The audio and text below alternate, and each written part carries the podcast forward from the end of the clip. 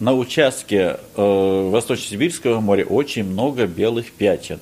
Там промеры измеряется одна глубина на 164 квадратных километра. Мы идем одним э, маршрутом, и мы не имеем права его изменить, потому что мы не знаем, что справа, что слева. Мы идем, честно говоря, на ощупь. Поэтому вот это основная сложность.